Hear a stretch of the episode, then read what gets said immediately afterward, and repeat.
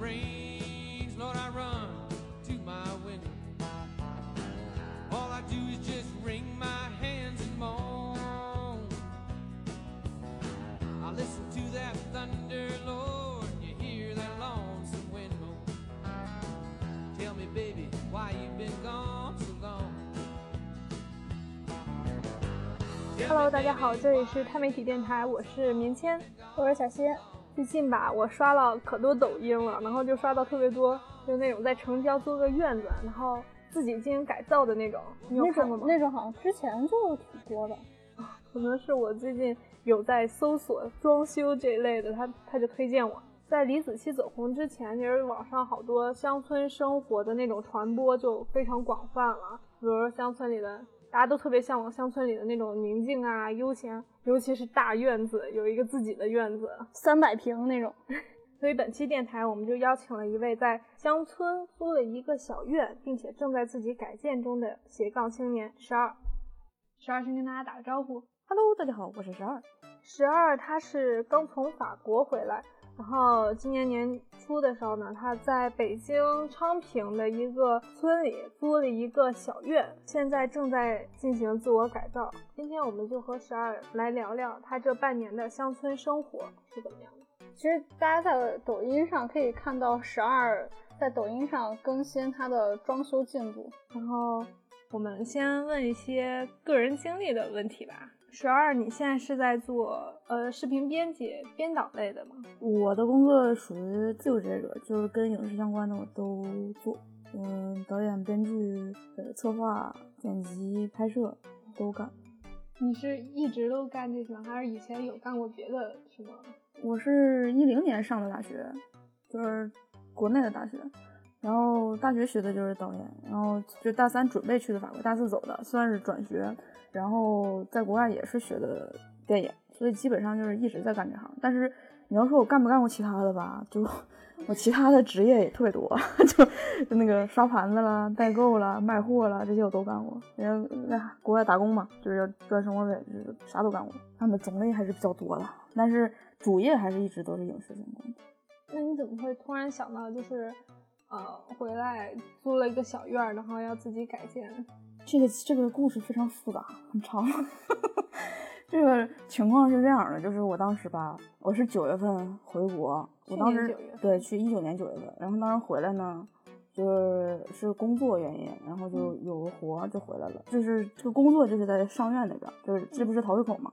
上院就在水库下面，就是上院，离得特别近。这个活干到一半呢，疫情了。完了，我当时就是我长居就到期了，我的法国是长居嘛。哎，这说起来很复杂了，反正就是换身份，我得回去一趟。回去一趟完了，我换完身份，拿完新的卡之后。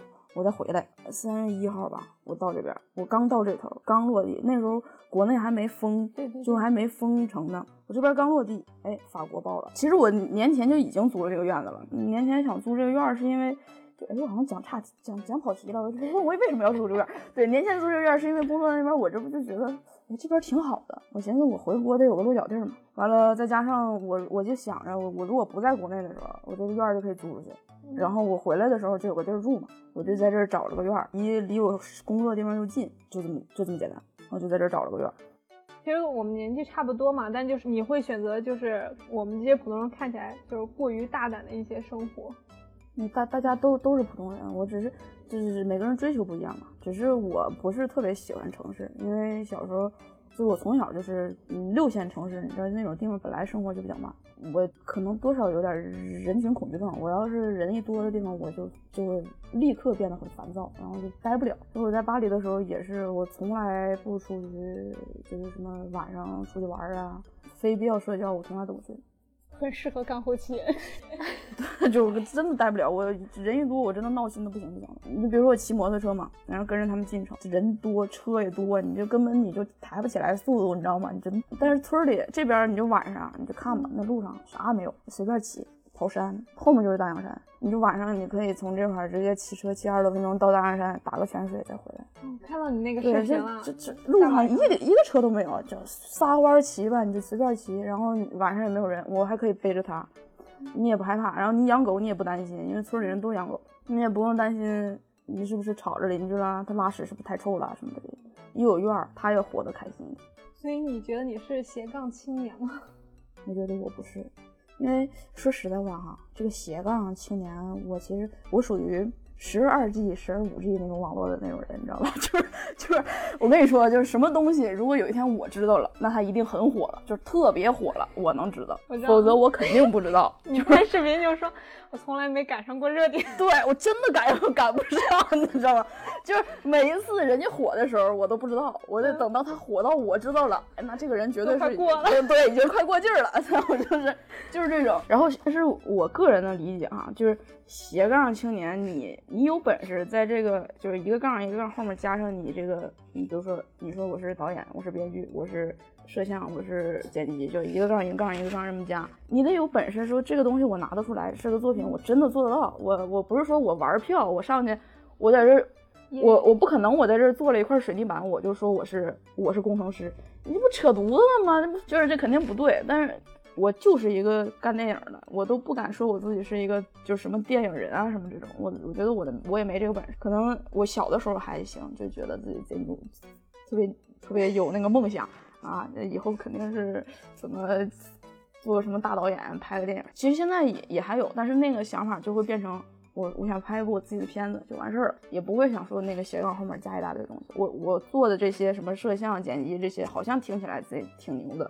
但实际上是个人都能干，你只是能力水平在不在那儿，然后你拍的是什么样，我不能说我拍了，人家就好像觉得你特别厉害。那你拍的是啥样？你拍着拿着能不能见人，这也不是一回事儿。那我们来往回倒饬倒饬话题啊，房屋改造这一块儿，嗯，我本来是想问你为什么想要自己改造，但是我觉得为什么要自己改造？没钱。对，我想，我想估计也是这个答案，就是穷。这是你第一次改造吗？就是第一次。对对对对对。这儿租金便宜吗？一万六一年，那比你之前之前我看视频上有一个三百多平的，说是三万多一年，装修费比租金还贵，到时候。我现在的装修，你你一会儿你问到这我再说。那都问到这，那就问一下吧。就到到目前为止，现在花了三万五，我我比我想象中的要少，就花不了多少钱，就因为我没有什么大装修，就是你想那个，我当时重点是修那个瓦。修那个厢房的瓦花了一万二，修那个瓦加上拆这个墙和这个钢架，所有加在一起花了一万二。这第一笔，我一共我分了好几期，因为我想的慢，就是我总是琢磨琢磨再琢磨，完了这东西到底怎么弄，找了好几波人来。对对对，我因为我想想，因为毕竟不是干这行的，就总得琢磨。完了呢，这个加这个一共花了一万二，嗯，铺这个地，嗯，和外面那个水泥地，二期是花了一万三啊，一万一，一万一千多，这个和那个，然后。三期是前两天，嗯，盖了个厕所，一千五。现在就是给工人的钱，一共就这些，然后剩下就是我自己买材料，这材料都没啥钱。这这木头两百块钱一根儿，一共买了四根，然后加上那些破木头九百多块钱，算上这些都算上，差不多差不多三万五千多块钱。这村里反正他都是算是明码标价的，就是工人三百块钱一天，完了材料多少钱什么，你看你找什么工啊。咱们就是为了这个改造嘛，就有做过什么前期准备啊？咋做准备？在网上找材找资料，到处去捡漏。对，问人问的多一点，可能网上查资料查的多吧。然后你说前期做啥准备？一般会有几个几个大的那个步骤，就比如说先先给先给爸妈打个电话，我要干这个。没有没有，我没跟我家里人说这事。我干啥基本上都是我决定好了，我再跟他们通知一下，就是这样，没有商量这回事儿。我很少有商，因为我我家只有我跟我妈，就比较简单。那我们再嗯，又回到装修的时候，对，装修就就是你前面，比如装顶或者什么，就修那顶，你不是还还是会找工人工人吗？嗯，就是你自己找那个装修队的时候，会有遇到什么问题吗？就是你觉得这跟就是找那种装修公司会有什么区别吗？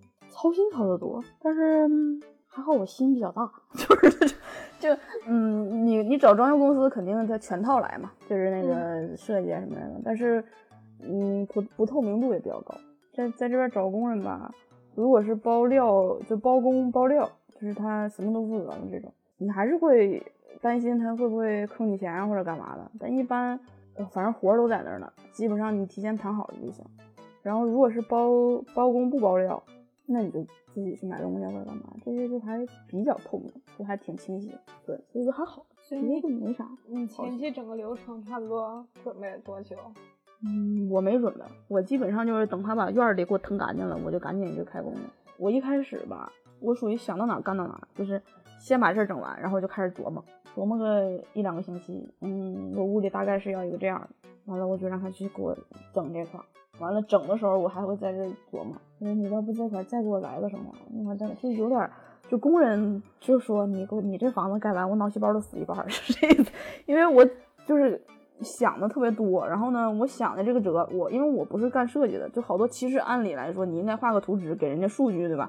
我不是，我是上这儿给他比划，啊，这我要到这儿，这个窗户我从这儿到这儿大概到这么大，所以就工人也很痛苦。我 我就 就是这种好好恐怖的甲方，对工人也特别痛苦，我觉得也挺对不起。其实这个这个这个困难的地方不在他，我可能在他们。我现在觉得，就相比毛坯房嘛，就是旧房改造施工肯定是就是难难度是加倍的嘛。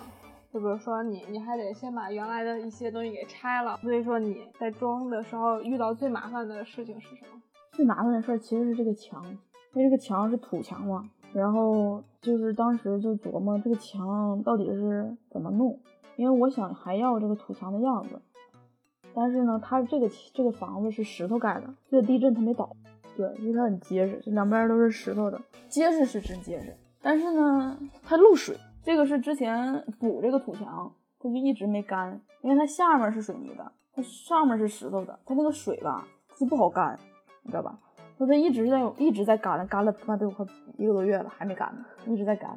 然后一下雨，它就会再阴回来，再稍微再湿一点，所以它很难干。你看那边也是。嗯，看你在视频说你自己就是改造，所以就学了好多小知识，就是有总结很多经验。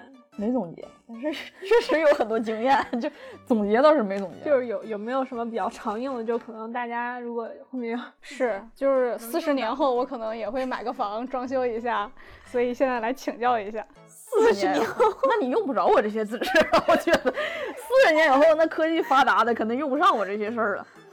这个经验呀，经验就是尽量别租这样的院儿，就是找一个那个 可以 找个现成。对对，就是没有这么破的，就或者你有钱翻修，就你不用自己干的，这是最大的经验，你知道吗？就是你要是你你要说你没钱自己干这些活儿，就还是别找这样的院子。嗯，这一个是累，一个是呢，你的技术真的是，这不是什么经验，这这是技术活，你你达不到人家工人那个技术，你要么就得有二三十年干工人的那个活，那还不是真不一样，人家磨的强，真是磨的强，我磨的强，我都不知道我干啥了，我操！你看我，你看我视频磨那个厨房那个那个那那那半边是你磨完，后来说不行，还是对 人家给我，对人家给我又补的。磨的太屎了，简直。对，这什么人干什么事干什么活，这这这这这个是最大的经验。而且时间拉太长了，自己对自己整时间太久了。你这个其实你光算上这三万多块钱是钱的投资，你时间的投资也是钱。唯一的好处就是你可以按照你自己的想法来霍霍。所以我觉得就是大工程给他们，然后后面的那些小细节就可以。就是这个树啥的，我在路边捡了两根树枝儿，那再给它再加两根。所以咱们现在整个村儿差不多就是院子，像那种院都租出去了，是吗？不是，还有院儿，还有院儿。对，还有，但是呃，就是就那种现代点的房子比较多，这种老院子少。但如果都来这儿租了，肯定租的是带院子的。对，基本都带院子，他们也有院子。呃，这这这院子就是小，你就看我旁边这邻居家，你看他家房到哪儿，剩下那些就是院子。就是就只可能没有多少了，他这个概念就是啥呢？就特别像你像一个东北人，他就体会不到雪的珍贵。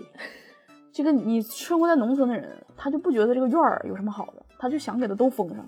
但城里人来呢，就想要有院儿的，所以这个也是城里人的和村里人的矛盾，就是在这儿，你知道吗？就是那些艺术家，他们这个村里这些人翻修这个房子，好多都是想来租，但是反而你翻的这个房子租不出去，因为城里人来了，他不想要这样的房，他要的就是这个院儿。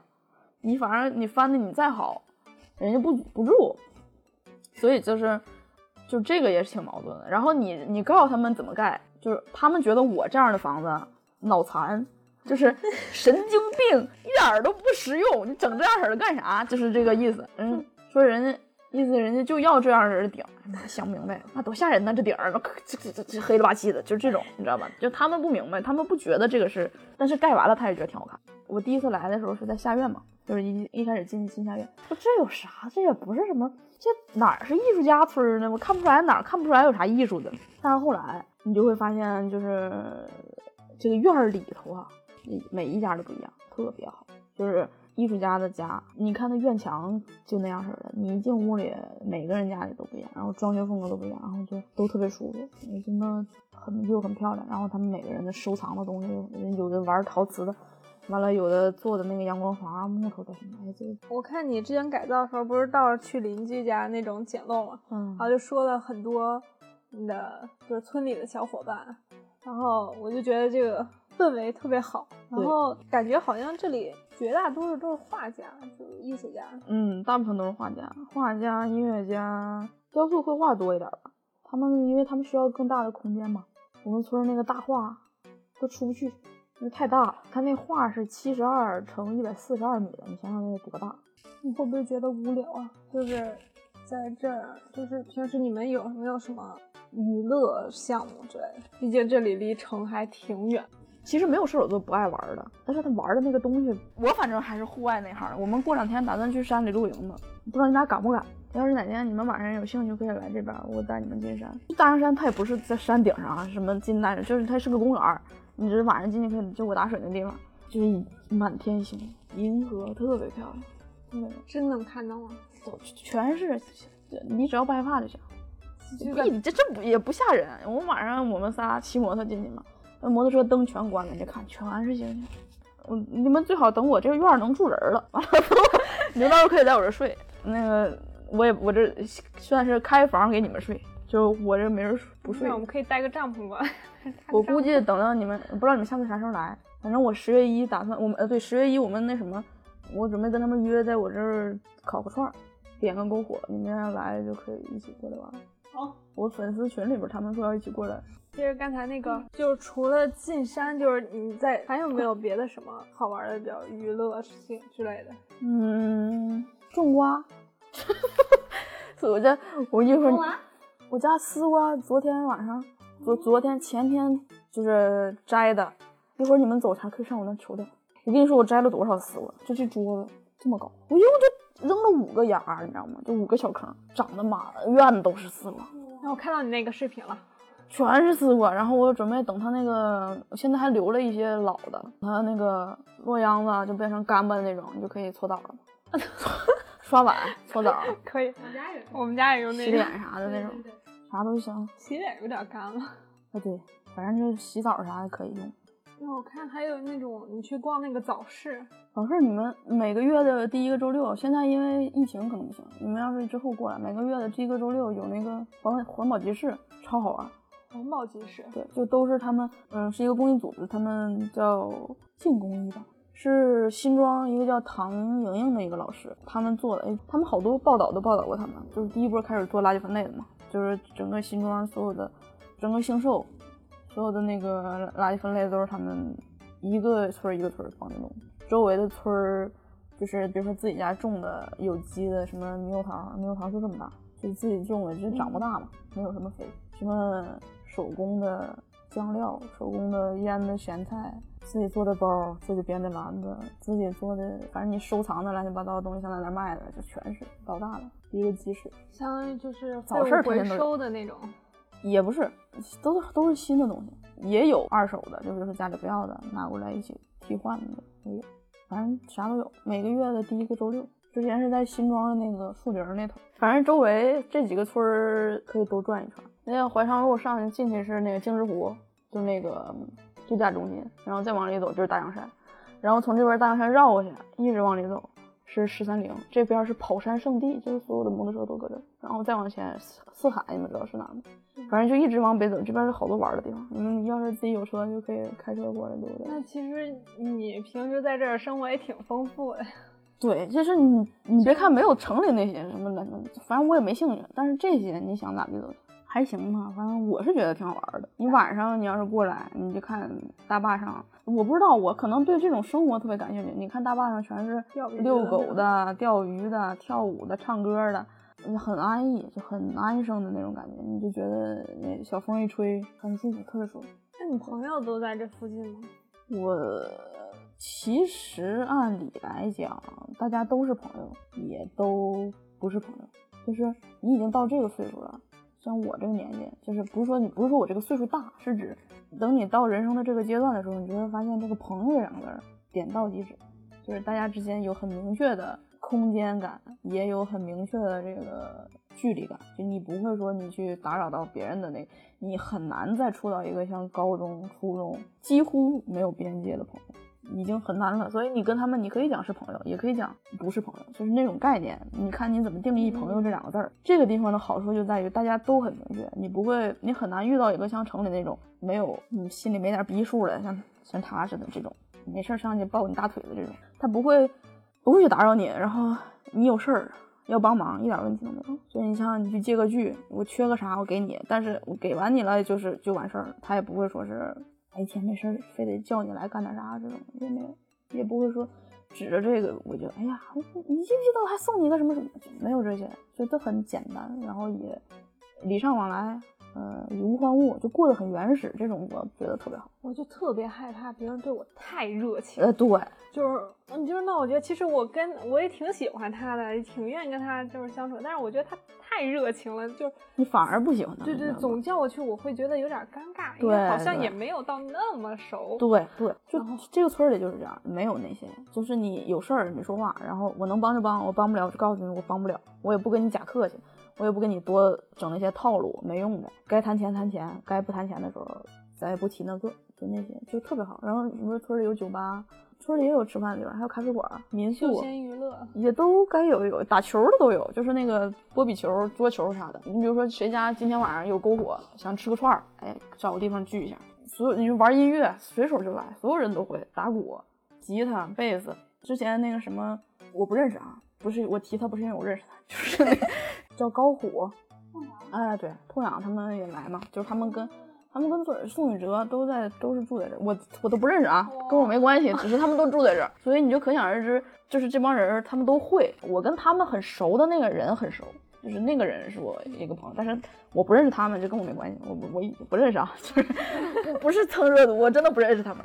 然后那个就是他们也会来这个空间一起玩，在下院。然后那天晚上他们去下，我发了一条小视频，就他们自己过来。那个我根本我都不认识他，你知道吗？我就没见过这个人，我就我也不怎么听歌，很尴尬。我当时在那。但是大家一起玩的也挺嗨的，然后他们那个有个吹那个一个特别长的个大管子，叫什么什么吉吉利维度，吉利维度好像叫这个名，一个特别长的乐器。还我还在那会儿跟他们一起玩了一下什么的。我觉得是个小天台，我第一次吹就吹就吹响了。他说：“哎呀，他竟然吹响了！”反正就大家一起玩，就没有觉得你不会觉得这个他是一个很牛逼的艺术家呀，他是一个很大的腕儿啊，你想不到那儿，因为就就就在你对面儿，完了压根你就不认识他，就是这种，就是这种概念，所以很好。我觉得比在城里那种他一个台上一个台下那个状态要好得多。而且我觉得这就这种感觉挺惬意的。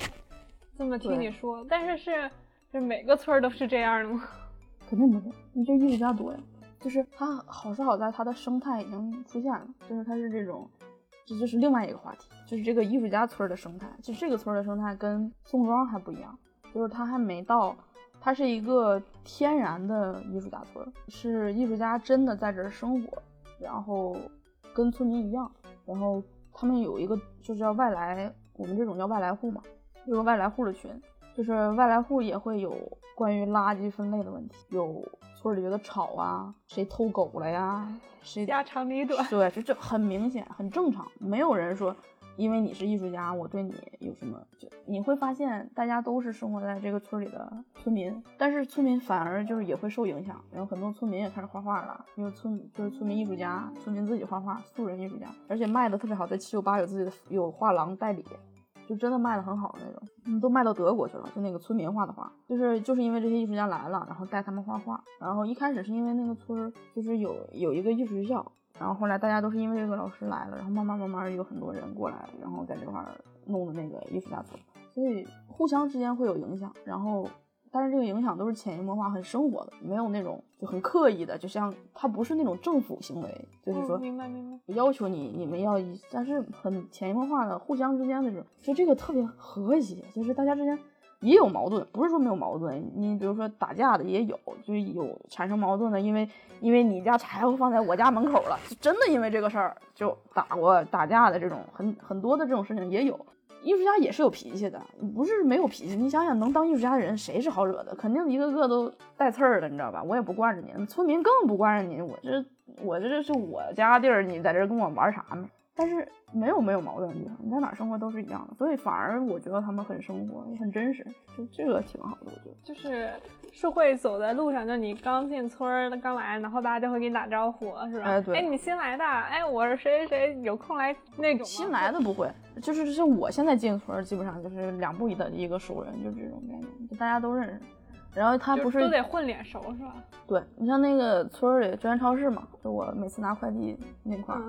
就那个地方基本上是大家的交流站，就每次在那儿取快递碰见，哎，这这打招呼，你这咋样？咋咋咋说两句。是像《乡村爱情》里面那个谢大脚那个，哎，真就那样似的。但是我在我很多年没看过《乡村爱情》了，但是就是差不多是那意思。完了，你你比如说我们村还有一个那个姐叫杨姐，做了两次癌症手术，一次乳腺癌，一次脑癌，哎，就是乐观的不行，每周三垃圾志愿者，天天扫垃圾，但他有一个胳膊不好使。你看他们身上的那个智慧就是啥？我这胳膊不好使，我不可能，我做不到，我就做不到。我会说，我就只能干到这儿了。就这一点，我觉得你就很切合。啊，对我也是。强，我能干。对我能干我就干，我干不了，我真的我也不在那。你要为你自己的行为负责任。你做不到，你不要跟别人说你能做，然后你这样还浪费别人的时间。然后你最后做完的那个事儿你没做好，你还要让人家给你擦屁股。就相当于我抹那个墙，我这就属于我干的不好，我干的不好，工人就要给我擦屁股，因为。我还要多花钱，因为他多他多干一天，我就要多花一天。其实这就是一一个事儿，而且你自己也花时间。对我还花时间，我还花力气，我还累得半死。完了我还没整好。你觉得住在村里就是会有遇到什么不方便的时候吗？不方便的时候就是水溜太小，就是水溜啊啊小，因为它是水压不大，你知道吧？就这个不太方便，就是洗澡水 OK。但是那个水龙可能是我家的事儿，就我可能是我那个房子的问题，就但是这个水漏就巨大，这个水漏特别大，这个这个这个龙头，我家就只有这一个，现在只有这一个水，就那院里那一个水，那个房子水流就小，别的别的毛别的问题就是啥呢？虫子多，害虫也多，益这个益虫也多，完了有老鼠，真有老鼠，真有老鼠，我都逮着那个房子逮着五只了吧？就是你搁粘鼠板一开门，哎，两只。那你想养只猫，再养只猫。村里的猫养不住啊，就是村里的猫它都跑，几乎都是野猫，除非你不让它出门。嗯，家猫很难养的，而且如果你的猫，比如说你家猫，你开着窗户一不小心它跑了，你出去就是就是废，你根本你就你就逮不着它，就是而且还容易让人打打死。那个猫，你狗咬猫，猫打架，你说你一家猫能干啥？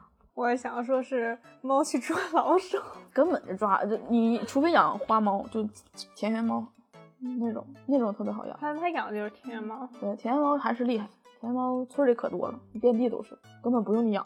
而满村的人互相养，没事儿，今天给个粮食，明天这个人给，就他自己，他不用回家，在外面活的他也活得挺好。猫，我其实通常不管流浪猫的，因为我觉得流浪猫有它自己的命。自然生长的流浪猫和狗是自是自由的，其实它们有自己的生生存法则，有自己的生活环境，没必要管它们，它们有它们自己的命。我是那天在那村口遇，就看看见那只猫，是因为它已经真的不行，瘦的就剩骨头架了，我就给它带回去了，带回去了，因为当时我不住在晃家家嘛，我们都不能带人家家房子去，我在门口租了一个屋，一个月五百块钱一个小屋，现在变成了花圈店。我当时我我什么鬼？然后我在那儿租了一个小屋，完了我就照顾了它，可能有。七八天吧，然后我那天那几天在网上发那个帖子，我说找领养，然后正好那个是晃姐的粉丝，就给他带走了。哎，那现在活得可好了，也算是没辜负我救他一命，花了五百块钱。